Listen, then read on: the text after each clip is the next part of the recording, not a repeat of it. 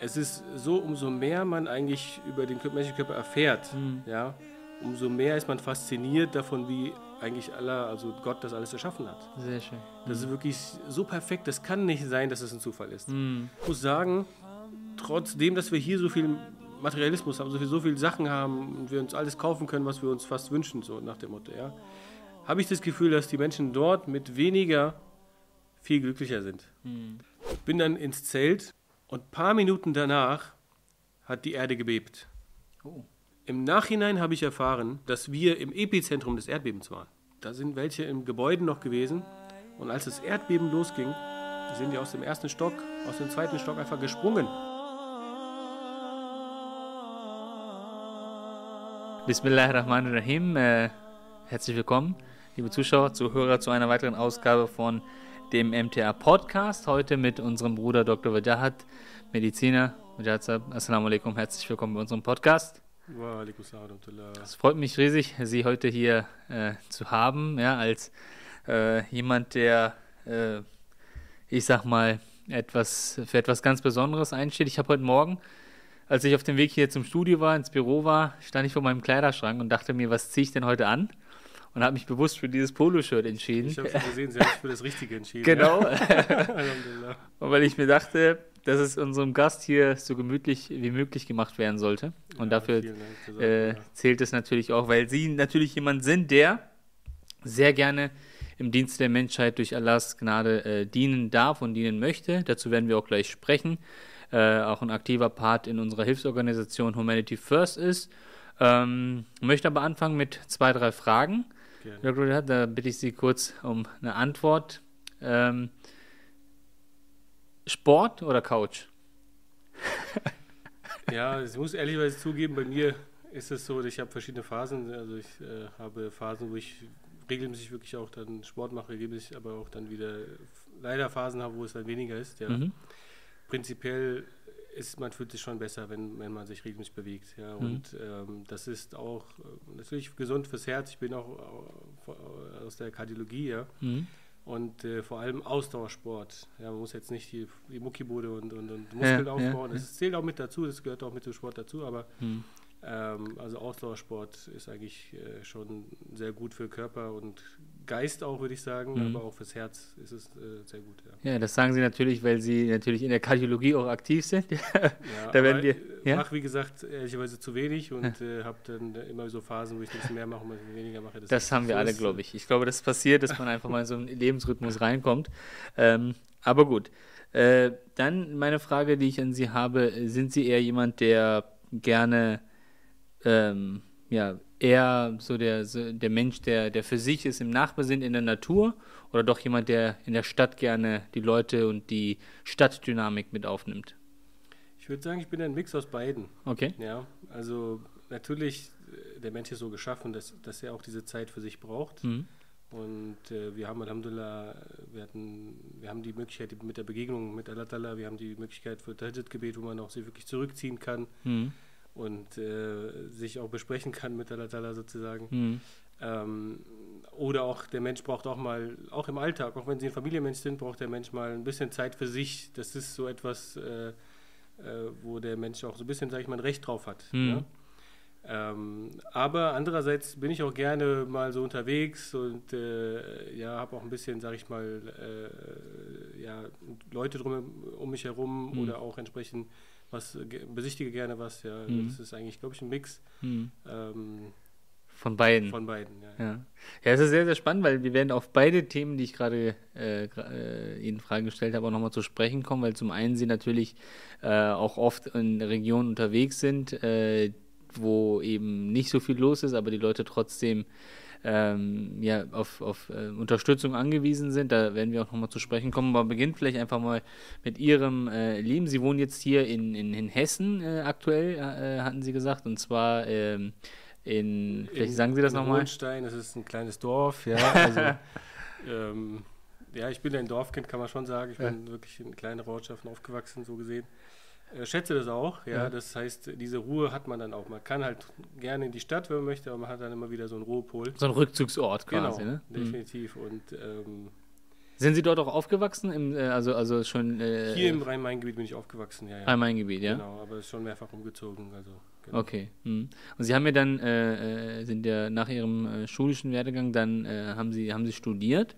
Und ich habe ja in meiner Recherche jetzt mitbekommen, dass Sie im Abi zwar einen guten Abschnitt hatten, aber der jetzt nicht so war, dass man eigentlich nicht dieses Medizinstudium, was sie dann am Ende gemacht haben, Ja, ja. äh, äh, nachgehen konnten. Aber da äh, ist doch irgendwas passiert. Da war doch ein Überraschungseffekt bei Ihnen. Was, was war das denn genau? Definitiv, das gebe ich auch allen eigentlich äh, jungen Menschen auch äh, immer mit, ja, Ja. Dass, ähm, dass man da dranbleiben sollte. Ja, also Mhm. wenn man was vorhat und wenn jemand wirklich Medizin studieren möchte, ich Mhm. weiß, es ist eine Hürde in Deutschland Mhm. aus verschiedensten Gründen, weil es einfach zu wenige Studienplätze gibt. Ja.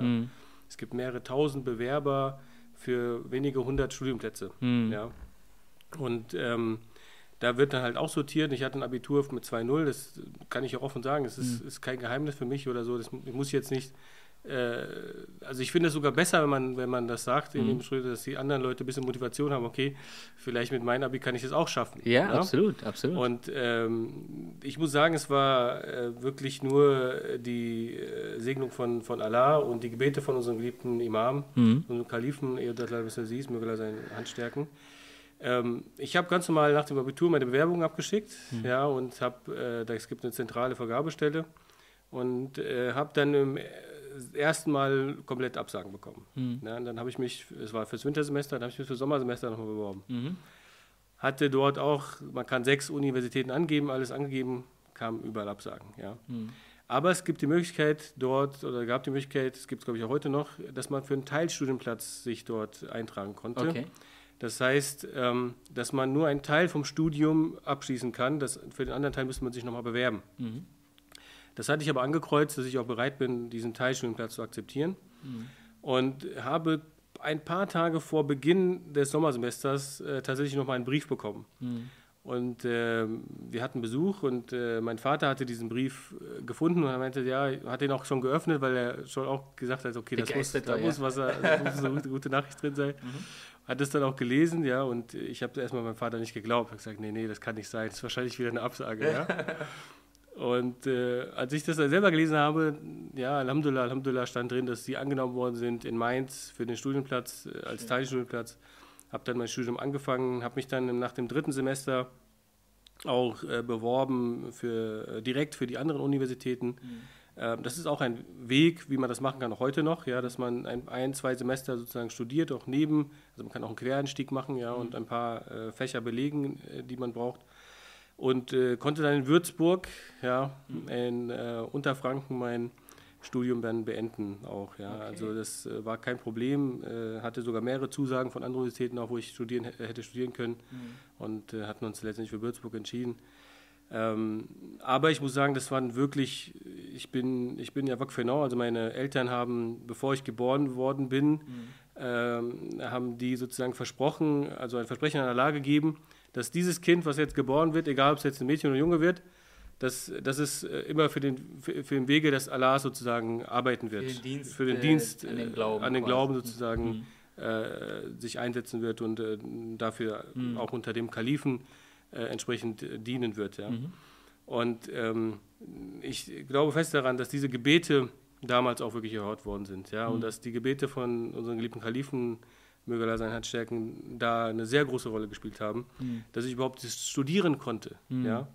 Und auch das Studium, Alhamdulillah, ich habe das auch gut abgeschlossen, war nicht so, dass ich dann so irgendwie ja, äh, kleine Schwierigkeiten habe- hatte, sondern trotz den ganzen, äh, ich sag mal, äh, anderen Verpflichtungen, die man so hat Mhm. als Jugendlicher, wir haben ja auch nach der Jugend und auch andere Aufgaben gemacht, Mhm. ähm, war das Alhamdulillah ein gutes, also habe ich ein gutes Studium abgeschlossen Mhm. und ähm, hatte keine Probleme, später auch einen Job zu finden. Also ich habe letztendlich dann, ähm, muss man sagen, äh, dann auch den Entschluss gefasst, als ich das Studium beendet habe, weil das war ja ein Geschenk, Mhm. was ich bekommen habe. Ja, das war jetzt äh, etwas, was ich von Allah Ta'ala bekommen habe, okay? Mhm. Die Möglichkeit zu studieren, die Möglichkeit Arzt zu werden, Mhm.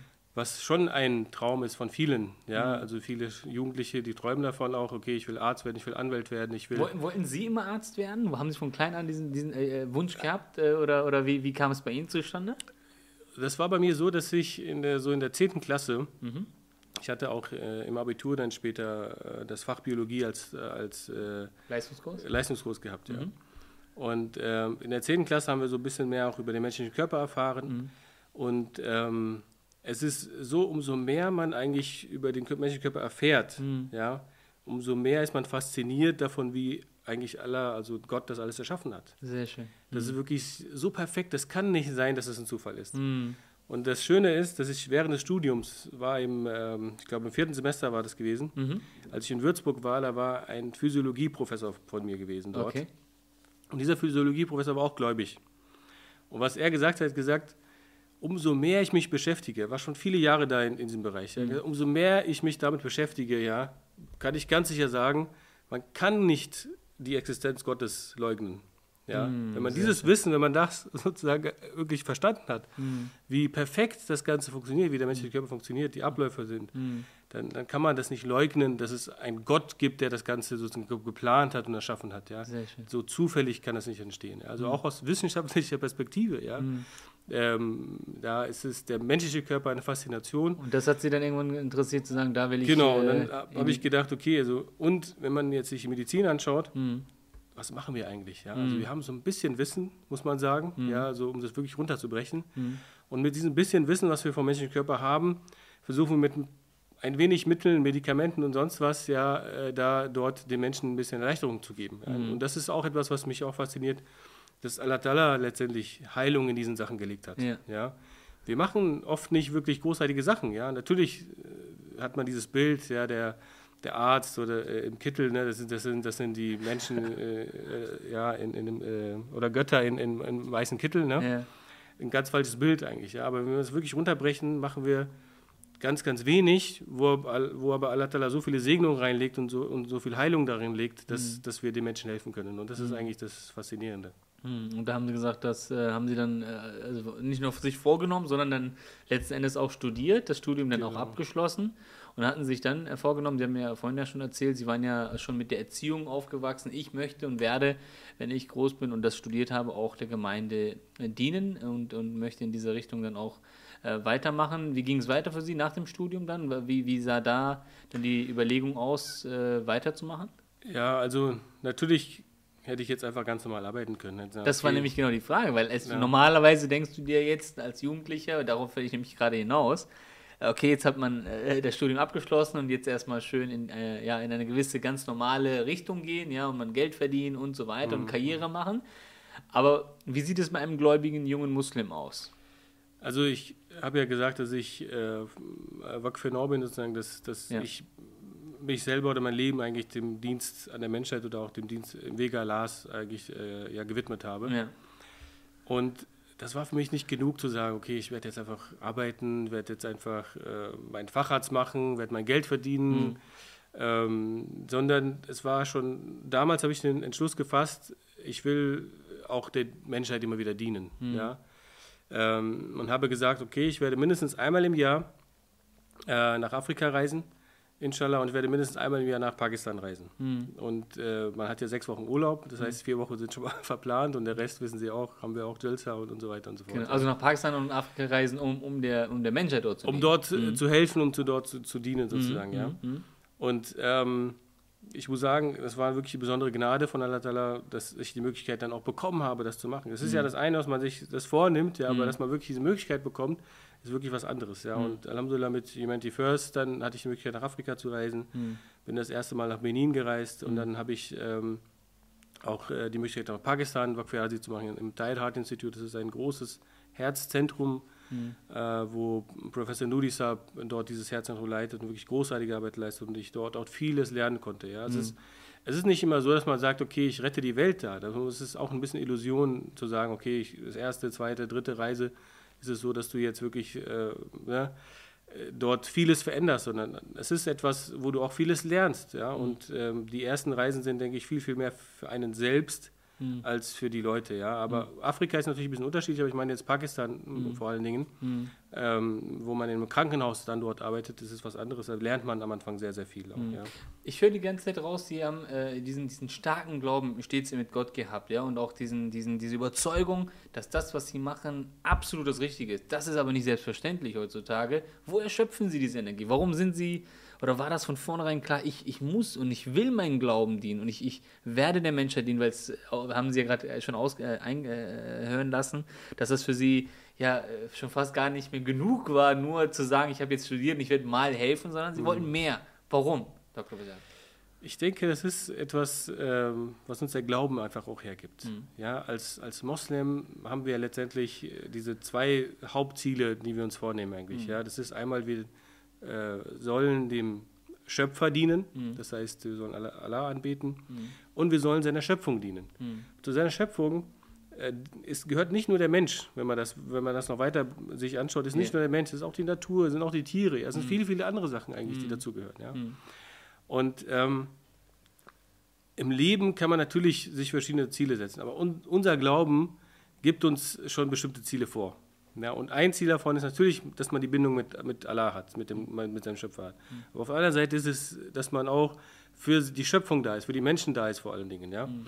Und das gibt eigentlich die Motivation. Mein Glaube gibt mir die Motivation, dass ich sage, okay, ähm, das hat für mich Vorrang. Ja? Ich könnte auch groß Karriere machen. Ich hätte auch meine Praxis aufmachen können, hätte mehrere Praxis aufmachen können, theoretisch jetzt, mhm. nachdem ich meinen Facharzt gemacht habe. Mhm. Mache ich aber nicht. Ja? Weil das nicht äh, mein Bestreben ist, weil, weil das nicht... Äh, mich letztendlich äh, so im Spirituellen auch weiterbringt. Oder ich sagen kann, okay, ich habe jetzt äh, der Menschheit wirklich einen großen äh, Mehrwert gegeben. Ja? Mhm. Weil wenn man sich anschaut, in Deutschland ist es eigentlich ein Luxusproblem. Ja, das mhm. heißt, wir können uns eigentlich aussuchen, wo wir hingehen wollen. Mhm. Ja, das heißt, äh, ob wir jetzt 10 Kilometer fahren, 15 Kilometer, wir kriegen einen Arzt. Ja? Mhm. Auch wenn das Problem mit den Facharztterminen ist, ich weiß. Aber in Afrika zum Beispiel, da ja. ist es so, im Umkreis von 300, 400 Kilometern, da gibt es gar keinen Arzt. Mhm. Und selbst wenn es einen Arzt gibt, die Leute können sich das gar nicht leisten. Mhm. Die können keine Medikamente bezahlen. Oder mhm. ja, manchmal gibt es die Medikamente auch nicht. Ja. Hm. Und da ist es schon wichtig, macht es auch einen Unterschied, ob man wirklich dort vor Ort ist, für diese Leute da ist oder nicht. Hm. Ja. Wo, aber woher, woher kommt oder nehmen Sie diese Überzeugung hinter Ihrem Glauben? Also dass äh, man in diese Richtung denkt. Ich glaube schon, dass jetzt die Erfahrung, wo sie heute sind, mit einer Rolle spielt. Ähm, einfach nochmal zurückblickend, äh, Dr. Roger hat in der Zeit, wo sie, ich sag mal, als Jugendlicher, fertig Studierter dort stehen und sagen, ich gehe da raus, ich gehe nach Afrika, ich möchte einmal nach Pakistan, um diesen Leuten zu helfen. Es gibt nicht viele solcher Beispiele, leider. Mhm. Ähm, aber bei Ihnen gab es dieses. Und wo, woher stammt diese Überzeugung? Wo, woher sagen Sie, nee, das ist schon das Richtige gewesen? War das die Erziehung der Eltern? Haben Sie sich schon immer mit, äh, waren diese Bilder, die Sie in den Fernsehen gesehen haben, äh, die eine Rolle gespielt haben, wo Sie gesagt haben, das ja. Leid dieser Menschen möchte ich verringern mit Allahs Hilfe? Oder, oder woher, woher kommt diese Überzeugung hinter dem Glauben? Ich denke, das sind verschiedene Faktoren, die hm. eine Rolle spielen. Natürlich, Sie haben recht, die Erziehung der Eltern hm. baut ein, also wir werden ja mit unseren jungen Jahren werden wir schon ein bisschen vorbereitet auf verschiedene Sachen. Ja? Mhm. Das heißt, die Erziehung der Eltern spielt schon eine große Rolle. Mhm. Dann haben wir diese große Segnung, dass wir einen Kalifen haben, mhm. der uns immer wieder auch darauf hinweist, der mhm. selbst in Afrika eine ganze Weile dort verbracht hat, und, um, um der Menschheit dort zu dienen. Als mhm. Beispiel auch uns gezeigt hat, dass man mhm. das so machen kann. Ja? Und auch er selbst ist natürlich für uns eine Inspiration und Motivation. Ja? Und äh, dann habe ich mit den Jahren natürlich verschiedene Brüder gehabt, die auch ähm, natürlich eine starke Bindung auch zu, zu Gott haben, aber auch eine starke, starke Bindung zum Khilafat haben. Mhm. Auch äh, unser Bruder Atter Zubair, der, der Chairman ist, äh, der Vorsitzende von, von Humanity, Humanity First. First ja, ja ähm, als ich ihn kennengelernt habe, auch mit den Reisen erst, also es, den Schluss hatte ich schon vorher gefasst, aber mit den Reisen, muss ich sagen, habe ich auch vieles dazugelernt und habe auch ähm, ja eigentlich mich wirklich sehr stark auch spirituell weiterentwickelt. Mhm. Weil diese Reisen, die wir gemacht haben, das waren nicht nur, äh, ich sag mal, jetzt physische Reisen, dass wir irgendwo hingefahren, sondern das waren auch spirituelle Reisen. Ja? Mhm.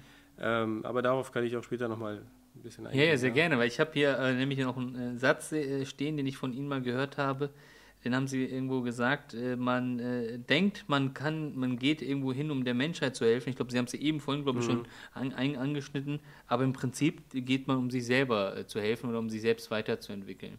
Ja? Genau, das ist schon richtig, ja. Wie ordnen Sie das ein? Das ist halt so, ich ähm, wir haben während den ganzen Reisen letztendlich, äh, war auch immer der Fokus, also man muss ja sagen, wir fahren dorthin, um Allahs Wohlgefallen zu erlangen und um wirklich der Menschheit zu dienen. Mhm. Ja? Und mit diesen Gedanken haben wir, also mit dieser Absicht haben wir einen großen Vorteil, muss man mhm. sagen. Ja? Das ist nämlich die Möglichkeit, wenn wir um Allahs Wohlgefallen irgendwo unsere Zeit hingeben, unsere Fertigkeiten sozusagen zur Verfügung stellen, mhm. dass wir die Möglichkeit haben, Allah, Allah noch näher zu kommen. Mhm. Und das war wirklich so, dass wir während den Reisen, obwohl diese Reisen anstrengend sind in Afrika, sie waren selbst auch, äh, habe ich gehört, in Uganda, auch in Ghana äh, mhm. sind schon gewesen, mhm. die Straßenverhältnisse, das Klima dort und so weiter mhm. und so fort, ja. Ähm, obwohl diese Reisen anstrengend waren und die Arbeit auch anstrengend, wir haben von morgens bis abends wirklich spät immer gearbeitet und sind dann mehrere Stunden vielleicht manchmal auch weitergefahren, um den nächsten Stopp halt zu machen, dort zu schlafen, ein paar Stunden. Mhm. War das am Bestreben von jedem Einzelnen in unserer Mannschaft, wirklich nachts aufzustehen nochmal und äh, sich vor Allah Ta'ala niederzuwerfen. Also für das Tahajjud-Gebet mhm. gab es wirklich besondere Bemühungen, weil wir wussten, dass das jetzt eine sehr, sehr gute Möglichkeit, noch näher Allah, Allah zu kommen. Mhm. Und man hat bei jedem Teil der Reise, auch vor der Reise schon, hat man diese Segnungen gesehen. Man hat gesehen, dass die Gebete von unserem Kalifen immer bei diesen Reisen mit dabei sind. Mhm. Und ähm, man hat, es gab verschiedene Schwierigkeiten bei den Vorbereitungen. Ja, mhm. es ist nicht, äh, also das hat ja alles auch mit einer Logistik zu tun, mit verschiedenen mhm. Sachen, die man macht, vorbereiten muss.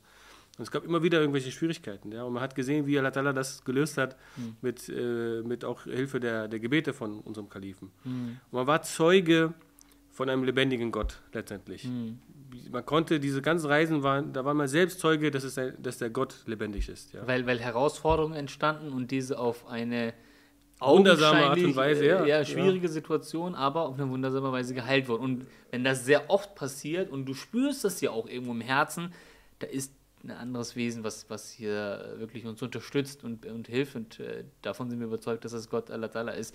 Äh, direkt erste Reise war, hatten Sie vorhin erzählt, in, in Benin. In, in, genau. Das ist, glaube ich, Westafrika. Genau, Richtig? in Benin 2016 hatte ich das erste Mal die Gelegenheit gehabt. Wie, wie, ähm, wie sind da die Erfahrungen? Wie, mit welchen Gefühlen reist man? Weil, äh, haben wir richtig erzählt, als ich äh, das erste Mal nach Uganda reisen durfte, hm. äh, als, als, als äh, Imam, äh, ich, ich kann mich noch genau erinnern, das war eine ganz besondere Anspannung. Ja, die, die Mischung war zwischen positiver äh, Vorfreude, weil ich jemand schon bin, der sehr abenteuerlustig ist, aber auch äh, eine andere Anspannung der, ja, was, was kommt auf mich zu? Man hat so ein bisschen Angst. Ja, ja weil man, man denkt so bestimmte sich, Ängste. Natürlich. man verbindet Afrika auch mit vielen Krankheiten genau, und, und so weiter und, und, und so fort. Wildes Getier ja. und man denkt so, ja, man hat halt dieses Klischee. Was kriegt man da zu essen? Ja, Ganz genau. Es waren die gleichen Gedanken. Ich habe, Alhamdulillah, wir haben jetzt mit den Jahren immer wieder neue Teams gehabt, die auch hingeflogen sind und wir haben immer vorher auch ein bisschen Briefings mit denen gemacht. Mhm. Die Gedanken sind eigentlich immer die ähnlichen Gedanken, die die, die Brüder auch haben. Ne? Mhm.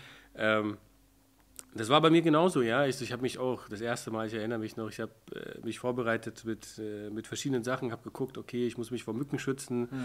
habe das beste äh, Anti-Mückenschutzspray, also dieses Schutzspray genommen, habe äh, mir hab gesehen, ja, Moskitonetz wäre gut. Dann habe ich mir gedacht, warum Moskitonetz? Machen wir ein Moskitozelt daraus. Ja, dann habe ich mir ein Moskitozelt auch äh, angeschafft und so weiter und so fort. Dann hat man gedacht, ja, was gibt es da zu essen? Meine Mutter auch so, ja, muss aufpassen, muss immer gut essen und so weiter, ja. Mhm. Und ähm, aber Alhamdulillah, das ist so gesegnet, muss man sagen. Ja? Also wenn man vor Ort ist, äh, äh, Essen ist gar kein Problem. Da, wo man übernachtet, man übernachtet nicht in einem Hotel, also das ist auch etwas, was Humanity First ist, mhm. der Unterschied vielleicht zu anderen großen Organisationen, dass wir sehr wenig ausgeben für, ich sag mal, für äh, Unterkunft, für Essen mhm. und so weiter, weil mhm. wir das bei den äh, Imamen, Missionaren, die dort in den Ländern stationiert sind, dort meistens in den Missionshäusern übernachten, auf dem Boden schlafen wenn man eine Matratze hat, ist schön, wenn nicht, dann, dann hat man halt keine Matratze. Das ist das Wunderschöne. Ja. Ich glaube, das möchte ich, möchte ich hier gerne auch nochmal unterstreichen, was diese Hilfsorganisation der Ahmadiyya Muslim Jamaat Humanity First besonders macht, dass wirklich versucht wird, maximal wirklich die Kosten im Dienste der Menschheit auch anzuwenden. Und wie Sie schon richtig gesagt haben, da wird eben nicht für die Verwaltung oder für die Organisation äh, nur das Nötigste eben ausgeben. Also man muss halt eben reisen oder ähnliches, aber das finde ich total spannend und wirklich auch faszinierend, äh, dass man das entsprechend auch so vorgeht. Ne? Genau, und es war so, ich kann mich noch erinnern, wir waren im Norden von Benin, das ist ein Ort, da gibt es einen Ort, das heißt, der heißt Kandi. Okay.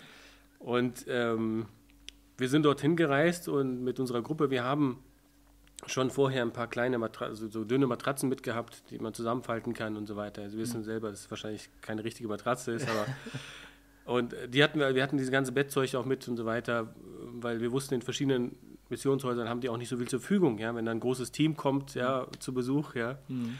Ähm, in Gandhi, als wir angekommen sind, da war der Missionar nicht vor Ort. Der mhm. war in Pakistan gewesen. Mhm. Es war der Local Missionar dort gewesen, aber sonst niemand.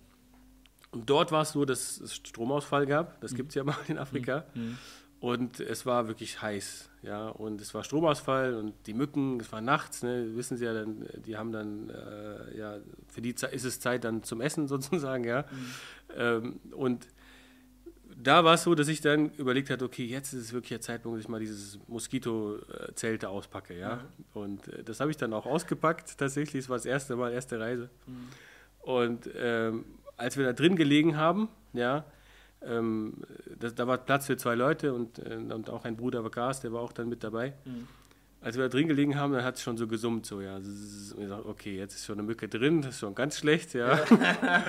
und äh, dann kam, äh, kam auch wieder Strom mhm. und dann gingen die Ventilatoren oben an und alle haben sich gefreut, oh, Alhamdulillah, jetzt die Ventilatoren, jetzt ist sehr gutes Klima geworden. Ja. Bei diesem Moskito-Zelt war es so, da kam gar keine Luft durch. ja, also wir, wir, haben von dieser Luft gar nichts mitbekommen und dann letztendlich sind wir dann raus. Ich habe das Moskito-Zelt nie wieder genutzt, ja. ja also, also es war das ist immer eine, ja, eine andere Erfahrung, die man, oder man hat diese verschiedenen Ängste, ja. Und auch dieser Moskitoschutz, meiner Meinung nach, das, was man lokal kauft, das, das geht am besten, ja. Das, was man von Deutschland mitbringt, da habe ich das Gefühl, das, das lockt die sogar eher an, ja. Mhm.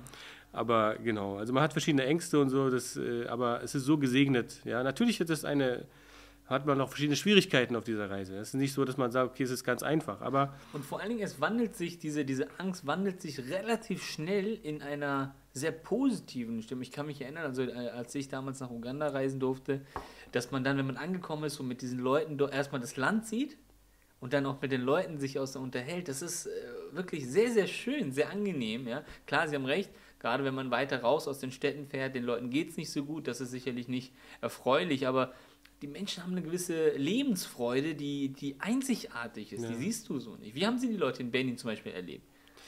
Ja, also jedes Land, sag ich mal, hat so ein anderes Gemüt. Wahrlich, ja. ja das ist wirklich, auch Benin sind, haben so ein, so ein eigenes Gemüt auch.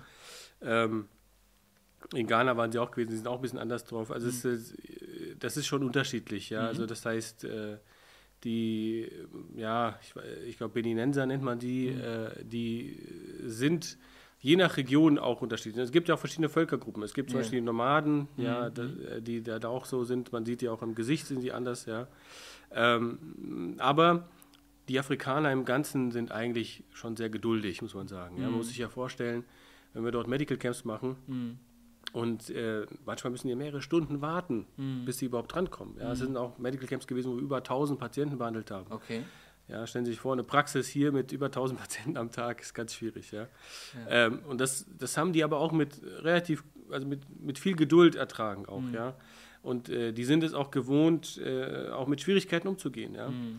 Ähm, aber ich muss sagen, trotzdem, dass wir hier so viel Materialismus haben, so, viel, so viele Sachen haben und wir uns alles kaufen können, was wir uns fast wünschen, so nach dem Motto, ja, habe ich das Gefühl, dass die Menschen dort mit weniger viel glücklicher sind. Mhm. Ja, also die, die haben ein ganz einfaches Haus. Richtig. Ich war, wir haben auch mal ein Haus besucht, aus, aus Lehm war das, und der hat ganz stolz sein Haus präsentiert und hat es mhm. auch eingeladen. Es war ein ganz, wirklich ganz kleiner Platz, wo, wo wir reingegangen sind und hat gesagt, da lebe ich mit acht Leuten zusammen. Ja. Mhm. Hat uns auch sein Wasser gezeigt, ja. Also wir hatten vorhin über Wasser gesprochen, ja, Essenz des Lebens oder ja. so, ne? Äh, aber das Wasser, das war wirklich so verschmutzt. Mhm. war so verschmutzt und er hat es gezeigt, dass er so viel Wasser hat, ja. Mhm. Und das trinken die, damit kochen die, damit essen die, also damit, damit äh, kochen die und das trinken die auch. Mm. Ja. Das war aber so verschmutzt, ich hätte mir nicht mal die Hände damit gewaschen. Mm. Ja. Und ähm, also trotz diesen ganzen Schwierigkeiten letztendlich, ja, ähm, sind die Menschen dort glücklicher. Und äh, natürlich spielt es auch eine Rolle, dort äh, sind die Menschen auch gläubiger. Mm. Ja. Natürlich brauchen die auch ein bisschen diese, diesen Glauben, wo, wo, mit, wem sie, mit dem sie auch besser natürlich zurechtkommen. Aber ich habe ganz klar, kann ich sagen, dass diese Leute äh, schon auch in den kleinsten Dörfern mhm. glücklicher sind, trotz ganz, all diesen Umständen, die sie natürlich haben. Ja. Mhm. Sie sind ja dann nach Benin auch jetzt bis heute natürlich durch die verschiedensten Länder äh, der Welt gereist. äh, durften da ja auch äh, unterschiedlich mit unterstützen. Ich glaube, kürzlich sogar auch in der Türkei waren sie, genau. in, in, der Grenze zur Ukraine waren sie unterwegs. Ähm, da, da, erleben sie verschiedene Art von Leuten, wenn sie äh, wirklich äh, den Leuten da helfen dürfen mit der Hilfe Latlalas. Ähm, was, was, was erleben Sie dort? Also wie, wie, wie, wie, wie kommunizieren diese Leute vor Ort? Wie geht es diesen Menschen? Wie nehmen Sie die Menschen wahr, die dort herkommen zur Hilfe? Vielleicht können Sie da einen Einblick und ein paar Ereignisse mit unseren Zuschauern und Zuhörern teilen. Wir waren letztes Jahr ähm, in Niger gewesen. Mhm. Da hatte ich äh, auch schon mal erwähnt. Ich habe auch die Dokumentation von MTA dazu gesehen und mhm. war auch wieder ein bisschen inspiriert davon oder motiviert, sagen wir, dass wir auch da wieder was machen sollten. Ja? Mhm. Da waren wir in äh, einem Dorf gewesen, wo schon über 2000 Patienten gestanden haben. Okay. Also ich habe schon große Camps gemacht, aber das war wirklich sehr viel. Ja. Daran hat man gesehen, dass diese Leute eigentlich einen wirklich sehr großen Bedarf hatten. Ja, also die haben wirklich äh, kaum dort Möglichkeiten, dass sie dann medizinisch versorgt werden. Ja. Viele haben Infektionskrankheiten und so weiter, ja, und ähm, die man eigentlich relativ gut behandeln könnte mit, mit Medikamenten aber die das nicht machen können, ja, weil sie das Geld nicht haben, der Arzt nicht da ist.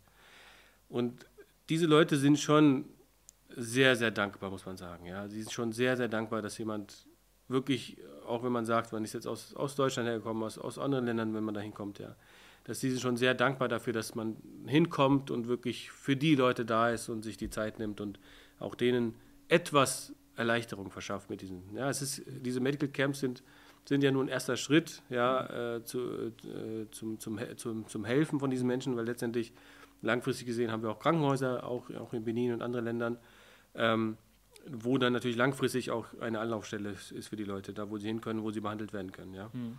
Ähm, aber diese Medical Camps haben auch einen Stellenwert für sich. Ja, das heißt, auch für eine kurze Weile kann man diesen Leuten helfen. Mhm. Ähm, und wir können auch analysieren, was haben die für Probleme. Mhm. Ja, wir kommunizieren das mit der Gesundheitsministerien. Das ist alles offiziell, was wir immer dort machen. Mhm. Es geht ein, ein ausführlicher Bericht immer ans Gesundheitsministerium. Okay, in dem Gebiet, da ist jetzt zum Beispiel das Problem mit, äh, mit viel Malaria zum Beispiel. Ja? Ah, okay. Oder in dem Gebiet ist viel Probleme, da haben die Durchfallerkrankungen. Da mhm. muss man gucken, vielleicht äh, muss man das Wasser nochmal schauen. Ja? Oder was machen die da?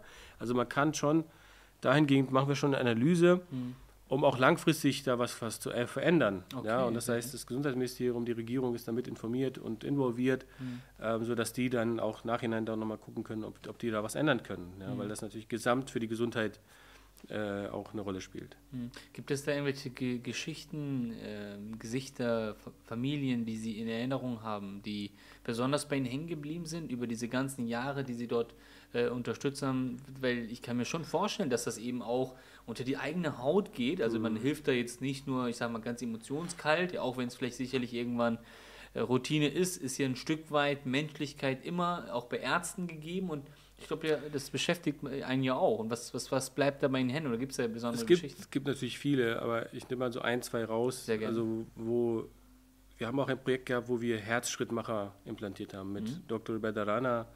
Ähm, aber früher auch mein Chefarzt gewesen. Mhm sind wir in den Chart gereist. Mhm. Und ähm, auch in Benin haben wir dort äh, implantiert. Ja. Mhm.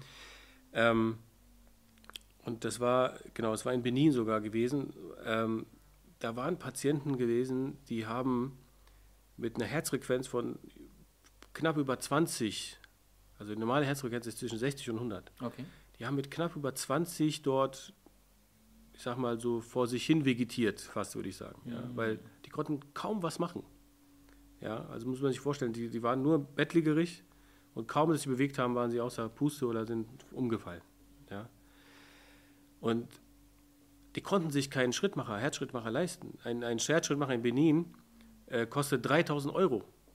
Ja, und wenn man sich vorstellt, dass die 30 Euro im Monat oder so verdienen, ne, also im Schnitt, Wahnsinn. dann kann man sich vorstellen, was das für eine immense Summe ist für diese Leute. Mhm.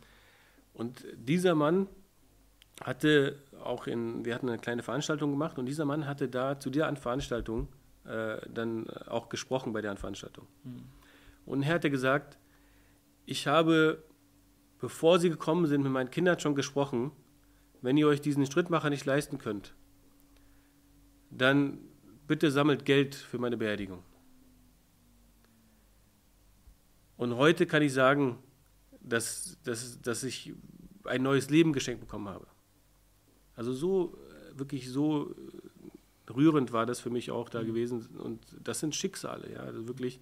Und das ist Realität, muss man sagen. Mhm. Der Mann wäre wirklich verstorben. Mhm. Es ging wirklich um Leben und Tod bei ihm. Ja. Mhm.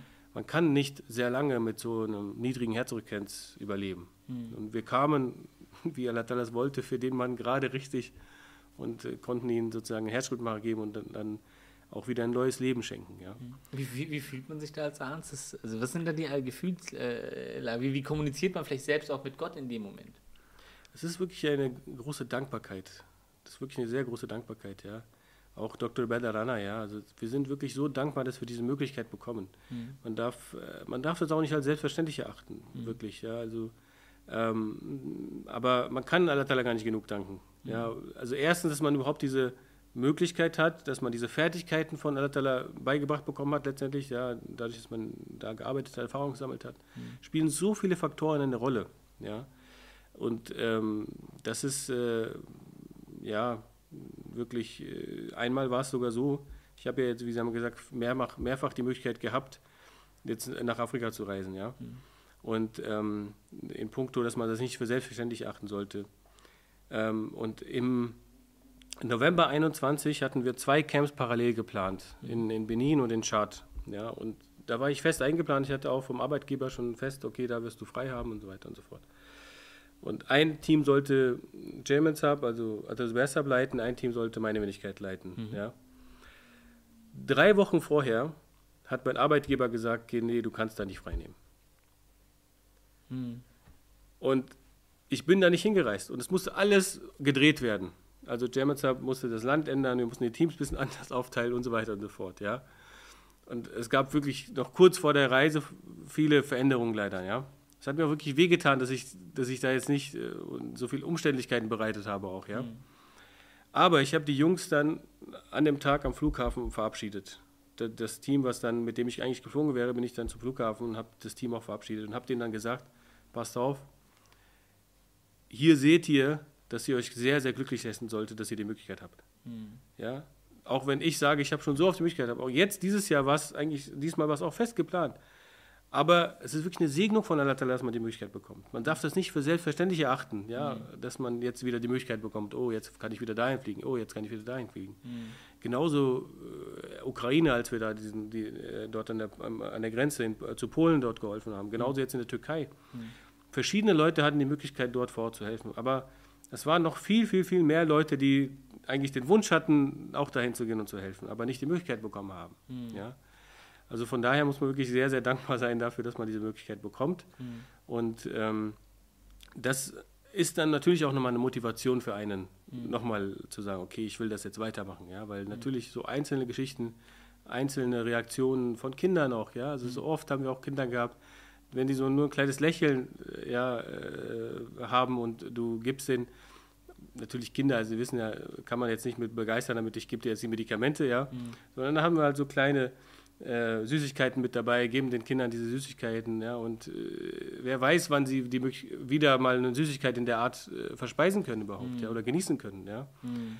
Und ähm, das, ist, äh, das sind so die Freuden, die wir dann haben und äh, damit äh, auch noch zusätzlich motiviert sind, weiterzumachen. Mhm. Wir haben über Gesichter und Erinnerungen gesprochen, die einem oft in Erinnerung bleiben. Äh, jetzt kürzlich war ja wieder Erdbeben, auch in der Türkei, wo Sie ja auch mit Humanity First unter, unterwegs sein dürften. Ähm, vielleicht können Sie da ein paar Einblicke geben. Wie nimmt man das dort wahr? Weil das eine ist ja, ich sag mal, eine leider ein oft äh, langanhaltender Zustand in afrikanischen Ländern, wo es den Menschen leider, leider, leider nicht äh, so gut geht, wie es äh, vielen Menschen hierzulande vielleicht gut geht. Aber zum Beispiel jetzt in der Türkei, wo du äh, ja nochmal von einer anderen Seite Dinge erlebst, Menschen, denen es ja verhältnismäßig etwas besser geht, aber sie durch eine ja, Naturkatastrophe zum Beispiel äh, in eine besondere Situation gebracht werden und du da vor Ort bist und den Menschen helfen äh, kannst, helfen willst.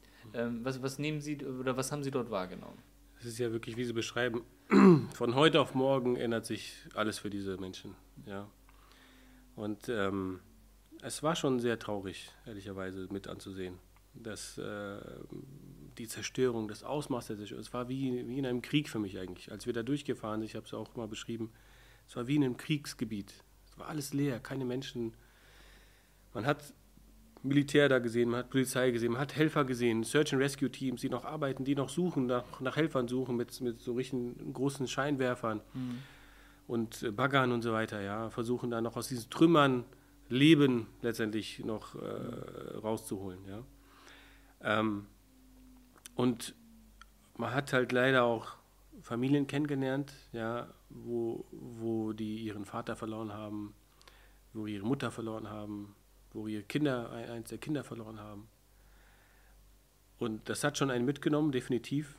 Ja, und es ist aber trotzdem schön gewesen, muss ich sagen, trotz diesen ganzen äh, Bildern, die, sie, die jeder vielleicht auch im Kopf hat und auch gesehen hat, dass diese Menschen und diese Familien auch explizit, viele von denen trotzdem sehr gefasst waren, trotzdem geduldig waren. Und der Hintergrund war, dass, dass diese Leute auch Muslime waren. Mhm. Und sie hatten wirklich einen starken Glauben an, an Allah. Mhm. Und haben gesagt, okay, vielleicht war das der Wille von Allah, dass es jetzt so passiert. Aber Allah wird sich um uns kümmern. Mhm. Und die Kinder, und ich habe gesehen, die Kinder haben so gespielt, als wäre nichts gewesen. Mhm. Ja? Und auch die Mutter war so gefasst. Sie hat ihren Mann verloren, den Vater ihre Kinder verloren. Sie war so gefasst, ja? wo ich wirklich beeindruckt war von dieser, von dieser Stärke ja? Mhm. Natürlich gibt es auch andere, ja, die haben Panikattacken. Wir hatten sehr viele Leute mit Panikattacken, mit Depressionen und so weiter auch gehabt. Natürlich gibt es auch diesen Part. Mhm.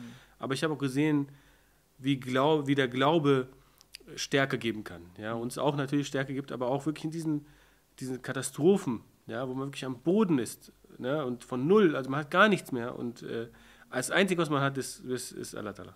Mhm. Und ähm, das war sehr schön auch auf der anderen Seite zu sehen. Ja? Mhm. Und ähm, die Leute, die, die waren natürlich traumatisiert von diesen Erdbeben. Ja? Und ich hatte zufällig auch ein Erdbeben miterlebt. Ja, es war so, wir waren drei Ärzte vor Ort in mhm. einem Camp in Antakya gewesen. Die zwei Kollegen waren in der Türkei. Ja? In der Türkei, okay. ja, ja. Mhm. Die zwei Kollegen waren, wir waren im Container, da hatten wir so eine Klinik aufgebaut. Mhm. Und die zwei Kollegen waren dort und haben äh, medizinische Versorgung weitergemacht. Und ich habe mich kurz abgemeldet und habe gesagt, okay, pass auf, ich muss jetzt zu einem Meeting. Wir haben jedes, jeden Abend ein Koordinationsmeeting gehabt. Ja. Mhm. War ja international, das heißt, da waren, äh, war auch Deutschland, Amerika, England und an, andere Länder waren da involviert und wir haben dann immer so ein Koordinationsmeeting gemacht. Mhm. Bin dann ins Zelt, wir haben auch in den Zelten, wo die anderen Leute übernachtet haben, wir auch dort übernachtet. Mhm. Ja. Bin dann dort ins Zelt und äh, wir hatten da Matratzen und habe mich da dann hingesetzt gehabt, hat mein, mein Laptop aufgemacht, mein Handy und wollte dann schon anfangen, mich einwählen. Mhm. Und ein paar Minuten danach hat die Erde gebebt. Oh. Und, für mich, und das hat länger angehalten. Das, hat, das ganze Zelt, hat, die Sachen im Zelt haben gewackelt, ja, und das ging, ich glaube, 30, 40 Sekunden mindestens. Und im Nachhinein habe ich erfahren, dass das Erdbeben, wo, also wo, äh, dass wir im Epizentrum des Erdbebens waren. Mhm. Der Stärke 6,4. Oh, okay. Und für mich persönlich war das das erste Mal, dass ich ein Erdbeben dieser Stärke und für diese, in dieser Länge überhaupt mal erlebt habe. Okay. Und wir hatten in diesem Abend, es war kurz nach 20 Uhr, ähm, dann auf einmal über 30, 40 Patienten, die gekommen sind. Ja, ich bin dann vom Zelt schnell raus, bin zu meinen, zu meinen äh, Kollegen hingegangen, ja, und dann da haben wir geschaut, zu dritt, okay, was gibt es für Verletzungen, was gibt es für Patienten, die kommen. Und dort sind die Leute, was ich meinte, vorhin auch traumatisiert gewesen. Und das heißt, da sind welche im Gebäude noch gewesen. Und als das Erdbeben losging, sind die aus dem ersten Stock, aus dem zweiten Stock einfach gesprungen. Okay. Weil die Lebensangst hatten, dass es noch heftiger wird und dass das ganze Gebäude einstürzt, was vorher schon natürlich ein bisschen angeknackst, angeknackst war. Ja. ja. Und dann hatten die Brüche und so, die sind halt zu uns gekommen, wir konnten sie nicht versorgen, aber haben das verbunden und haben sie dann ins Krankenhaus weiterbringen lassen, ja. Mhm. Es waren Verbrennungen da gewesen. Die Leute waren gerade am Kochen, irgendwas, ja. Oh. Äh, waren mehrere Verbrennungen, die wir da versorgt haben. Wirklich äh, auch nicht schön anzusehen. Ja. Es waren viele, die hatten auch Panikattacken bekommen. Die mhm. musste man auch beruhigen, behandeln. Manche sind bewusstlos geworden. Mhm. So stark war dieser Schockzustand. Ja. Mhm. Oder die haben halt hyperventiliert und so weiter. Ja.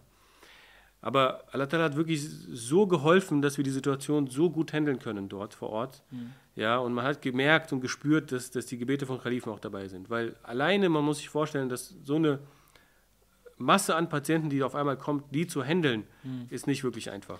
Und vor allen Dingen, äh, Dr. Vedat, ist es ja auch so, du hilfst ja eben nicht nur den Leuten vor Ort. In so einer Situation ist das ja auch ganz besonders, ich meine, du musst dich ja selbst auch irgendwie organisieren. Du musst ja selbst erstmal ganz bei Sinnen sein, die Kraft haben, um dann die Kraft weiterzugeben. Das stimmt. Oder? Das stimmt, das stimmt. ich, es gab ja in der Türkei, alle Brüder, die da vor Ort waren in den ersten Tagen mhm. auch, es gab immer wieder so kleine Nachbeben. Mhm. Ja? Okay. Es hat schon vorher immer so ein bisschen so, ja, okay, jetzt wackelt gerade. Mhm. Ich hatte, also wenn man sagt, wenn man, was auf mich dann später die Wirkung hatte, war nach diesen 6,4 Erdbeben, mhm. habe ich viel mehr darauf geachtet. Ja, und dann ging es wieder so ein bisschen los. Dann ging es wieder so ein bisschen los. Und manchmal sogar, als ich in Deutschland war, und es hat ein bisschen irgendwie so, da hatte ich auch, also das nimmt schon einen mit. Ja, man kann nicht sagen, das ist einfach so vorübergegangen. Also ich hatte dann schon so ein bisschen manchmal das Gefühl, okay, jetzt wird es gleich wieder ein bisschen beben. Ne? Aber es war nicht so eine, so eine Angst, aber so das Gefühl davon einfach. Ne? Mhm. Ne? Man, hat, man hat schon, das hat schon ein bisschen geprägt. Ja? Und viele, die vor Ort waren, hat das auch geprägt. Ja? Ähm, aber es war, Alhamdulillah, es war nicht, nicht so, eine, so extreme in dem Sinne. Ja? Mhm. Aber das hat schon, ich denke, war schon eine Lebenserfahrung für mich, die ich auf jeden Fall mitnehme. Ja? Und da habe ich gesehen, tatsächlich, wie groß Allah Ta'ala ist eigentlich. Mhm. Das ist gar nichts für ihn. Mhm. So ein großer Streifen der Erde kann Allah Ta'ala so in Bewegung setzen, das ist gar nichts. Das hat mir nochmal wirklich, ich habe diese Größe gespürt an hm. meinem Körper. Und auch selig habe ich diese Größe gespürt von Allah Ta'ala. Was lernt man da fürs Leben? Also wenn, so du, wenn du diese Erfahrungen machst, ich meine, man hat schon eine Überzeugung, dass es Gott gibt. Ja? Man, ist, man lebt anders, ja. Aber, aber äh, also, also äh, welche, welche Schlüsse zieht man, wenn man das direkt miterlebt und, und, und denkt sich, eigentlich kann das alles doch innerhalb von Sekunden, wofür ich mein Leben lang alles hier äh, mich bemüht habe, gearbeitet habe, gelernt habe, kann innerhalb von einer Sekunde weg sein. Welchen Schluss zieht man dadurch? Es gibt nur, es gibt nur einen Schluss. Hm. Es gibt nur einen Schluss, den wir auch von Anfang an eigentlich haben sollten. Hm. Das Leben hier, ich bin auch Arzt, ja, das, man weiß nicht, was für Krankheiten man vielleicht in sich trägt. Hm. Man kann sagen, äußerlich, man ist der Gesundeste, ja, hm. man macht Sport, man macht alles, ja. Aber vielleicht wächst ein Krebs in dir. Hm. Was weiß, woher weißt du? Es kann ein Unfall passieren. Hm. Es kann eine Katastrophe passieren. Auch in Deutschland ist es nicht unmöglich. Das heißt, eigentlich muss man schon das ganze Leben lang darauf aufbauen, um für das Jenseits dahin zu arbeiten. Mhm. Was habe ich in meinem Leben für das Jenseits getan eigentlich? Ja? weil das Leben kann irgendwann zu Ende sein. Mhm. Ja, und dann muss man sich fragen, habe ich, als Muslim frage ich mich dann auch, ja, mhm. insbesondere habe ich den, die, die Rechte Allahs erfüllt? Mhm. Habe ich die Rechte der Menschen erfüllt? Ja, man sollte versuchen, sein Herz immer reinzuhalten. Mhm. Ja, es kann immer passieren, dass man sich mit jemandem vielleicht streitet oder ein, ein Wortgefecht hat. Aber es ist viel, viel schöner, sein, sein Herz reinzuhalten, zu vergeben dem anderen. Ja, mhm. es macht vieles einfacher. Ja, mhm. und das das macht auch die, die Welt viel, viel friedlicher. Mhm. Und ähm, ich denke, das Einzige, die Konsequenz für einen ist eigentlich, dass man noch mehr sich bemüht, die Bindung mit Allah einzugehen, dass man sich noch mehr bemüht, die Rechte der Mitmenschen zu erfüllen. Ja, also das ist eigentlich die Konsequenz oder der Vorteil letztendlich, mhm. muss man sagen, äh, von diesen ganzen Einsätzen, für mich persönlich auch, mhm. dass, äh, dass man äh, näher Allah kommt, dass man näher dem Kalifen kommt, dass man näher den Menschen kommt. Mhm. Ja. Ähm, ist man, ist man, äh, wenn, wenn, man, wenn man diese Situation sieht, sicherlich dann für den Alltag auch, ähm, also, also versuchen Sie das dann auch viel äh, mitzugeben, Ihrem Umfeld, wenn, wenn man nach Hause kommt und also man lebt ja sicherlich anders, das nehmen die Freunde, die Kollegen, die nehmen das ja auch wahr. Äh, das, ich meine, das macht ja einen sicherlich noch demütiger, noch genügsamer mit Dingen. Ich, ich bin glücklich mit dem, was ich habe und versucht dann das Umfeld äh, auch irgendwie mitzunehmen. Ist es, ist es bei Ihnen auch so, dass Sie das dann auch ja. immer gerne mitgeben und sagen, hier Leute, ich habe das erlebt, das Leben, es ist, äh, man weiß nicht, also seid genügsam, seid dankbar, gerade hier im Westen, wo du ja voll äh, gepackt bist mit, mit vielen Dingen und wir trotzdem auf einem sehr hohen mhm. Niveau nörgeln. Ja? Also, wo ich das schon ein bisschen, sage ich mal, äh, immer wieder nutze, mhm. weil die Kollegen, die ärztlichen Kollegen, mein Chefarzt jetzt, ja, oder andere Kollegen, die kriegen das ja dann mit, ja, ach, du warst jetzt wieder dort. Oder auch die, die Krankenpfleger, Krankenschwestern, ja. Mhm. Ähm, da merkt man schon äh, mit den Jahren, dass die, äh, dass, dass sich da schon irgendwie ein Umdenken gibt bei denen. Mhm. Ja, dass sie sagen, ja, das, das ist doch gut. Eigentlich, das, was wir hier machen, ja, das, das hat nicht so viel Wert, das hat keinen Sinn teilweise, sagen die, ja. Mhm. Und das, was du da machst, das, das hat doch, das hat wirklich einen Sinn. Das ist das etwas, was, was, was, was eigentlich richtig ist. Und unterstützen es auch sehr stark, ja. Mhm. Und ähm, da, dahingehend äh, kann, man, kann man auch, sag ich mal, äh, seine Kollegen, das Umwelt auch mit, mit, mit begeistern in dem Sinne. Mhm. Ich bin jetzt nicht so der Typ, sag ich mal, der gerne sehr viel mal das erzählt oder das erzählt. Ja, wenn sich dann, sag mal, der Rahmen ergibt, ja. äh, erzähle ich gerne natürlich davon, Teile davon, von den von, äh, von den Erlebnissen, mhm. Teile von den Segnungen, ja, mhm. äh, Teile dieser Segnungen auch mit, mit, mit, mit den Brüdern, Schwestern und so weiter, ja, auch in meine, meiner Familie dann, auch äh, innerhalb der Familie, ja. Mhm. Ähm, hätte man, könnte man auch mehr machen, aber ich bin halt so nicht so, ich sag mal, der Typ, der sehr, sehr viel dann, ja. äh, dann äh, so von sich Aber, aber rückblickend ja. würden Sie für sich selbst auf jeden Fall sagen, dass Sie heute, 2023, ein anderer Mensch sind, der vielleicht vor 10 oder 15 Jahren äh, war. Definitiv, definitiv, ja. Und äh, da hat mich äh, ganz wesentlich hat mich dieser Dienst an der Menschheit geprägt. Mhm. Ganz wesentlich haben mich auch bestimmte Brüder auf diesem Weg begleitet und natürlich der Kalif auch hat jeden von uns, sage ich mal, auch geprägt oder geleitet äh, dem, für seinen Weg, mhm. den man jetzt macht. Inwieweit hat äh, der Kalif, also Sudiaktis, äh, äh, welche Rolle hat, äh, natürlich es nimmt immer eine große Rolle ein, aber ja. ganz proaktiv. Ich glaube, jeder von uns äh, schreibt ja regelmäßig zu Hasul Ich glaube, Sie haben sicherlich auch Ihre Erfahrungen mit Hasul geteilt. Äh, vielleicht können Sie da also ein paar Einblicke geben. Ja? Die, die Briefe an das sind ganz wichtig, meiner Meinung nach, weil hat, äh, und natürlich die, die Begegnung mit Mulakat, äh, wenn man die Möglichkeit hat, sollte man das immer nutzen, meiner Meinung nach, ja. Mhm.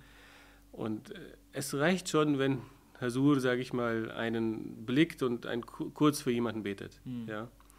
Und ähm, das äh, war jetzt auch, ich hatte in Bulakat letztes Jahr gehabt, 2022 im Oktober. Mhm. Ich hatte meinen Facharzt im Juli abgeschlossen und bin dann nach dem Facharzt habe ich mich sozusagen ähm, ja, angeboten für den Dienst mhm. letztendlich.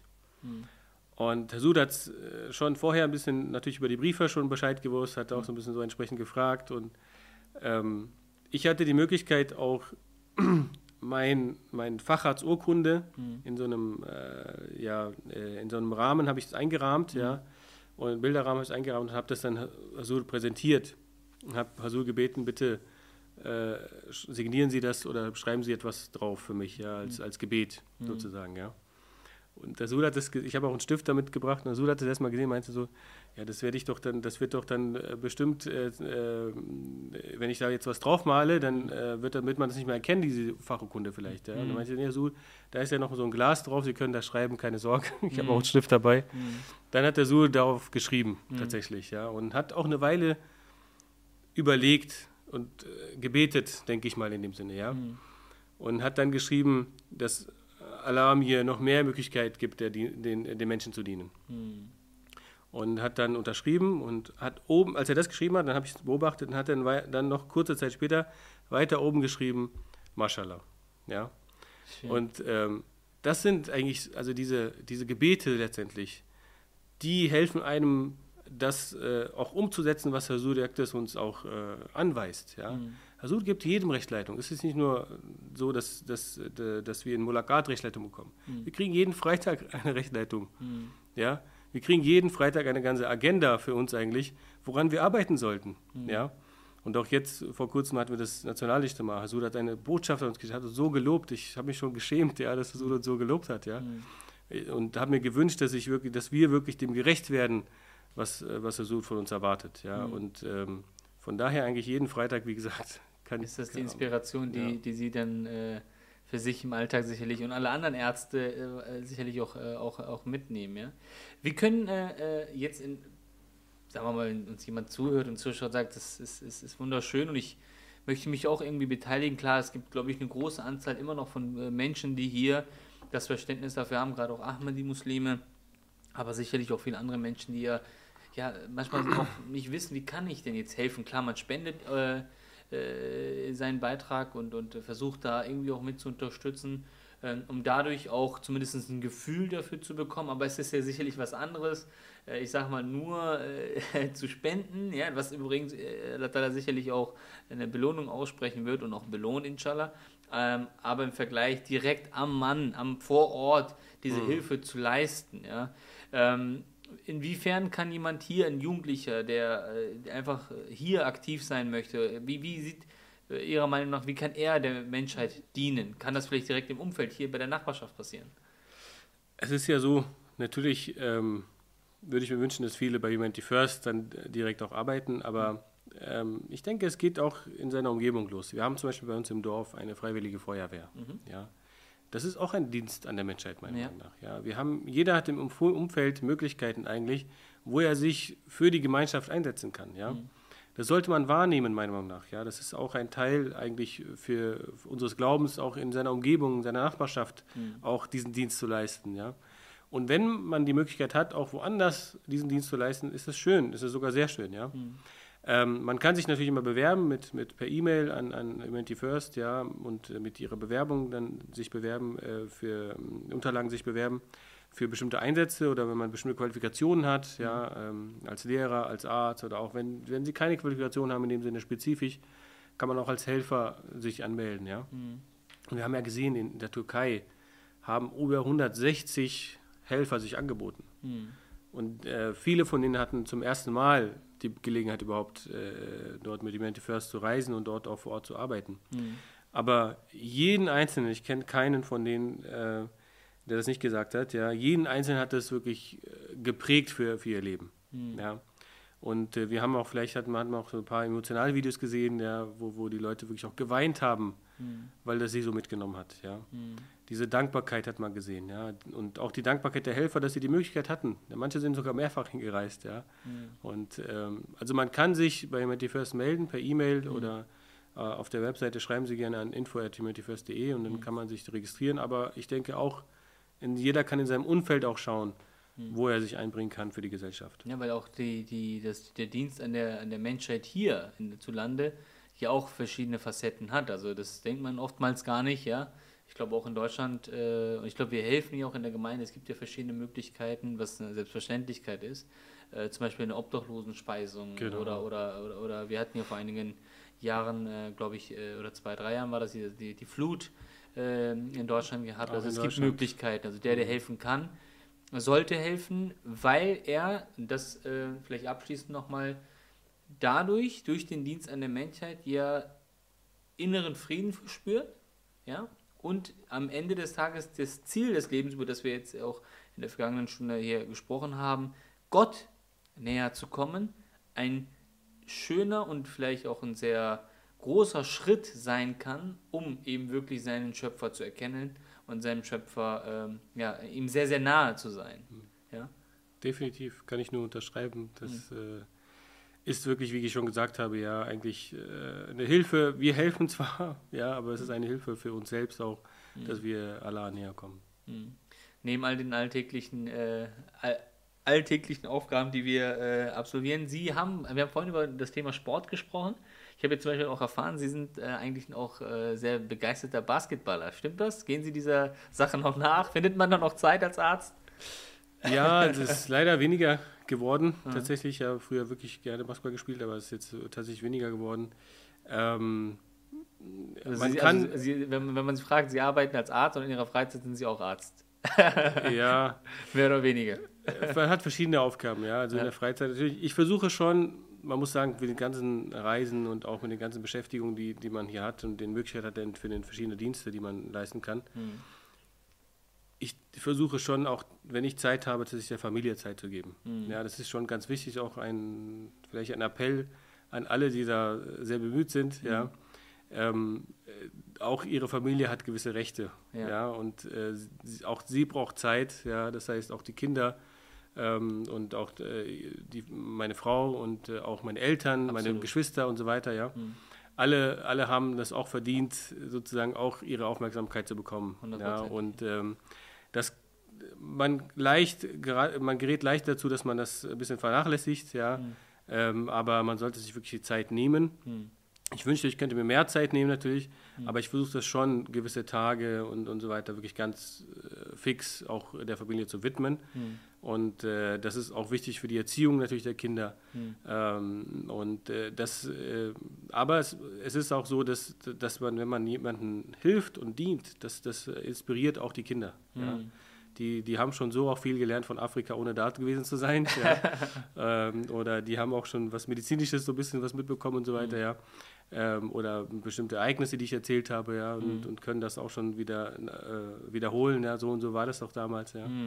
Also das prägt schon auch die Kinder natürlich äh, mit, äh, wenn man selber auch sich einsetzt äh, für so etwas. Absolut. Und ich glaube, die äh, oder das Leben äh, ist insgesamt dann schön, wenn alles in seiner Balance ist und alle ja, Rechte, die, die man hat, erfüllt. In allererster Linie die Rechte gegenüber Allah, seinem Schöpfer, indem man ihn betet, dadurch inneren Frieden findet. Die Rechte gegenüber seiner Mitmenschen, die genauso wichtig sind. Beides ist für mich sogar äh, miteinander verbunden. Das eine geht nicht ohne das andere.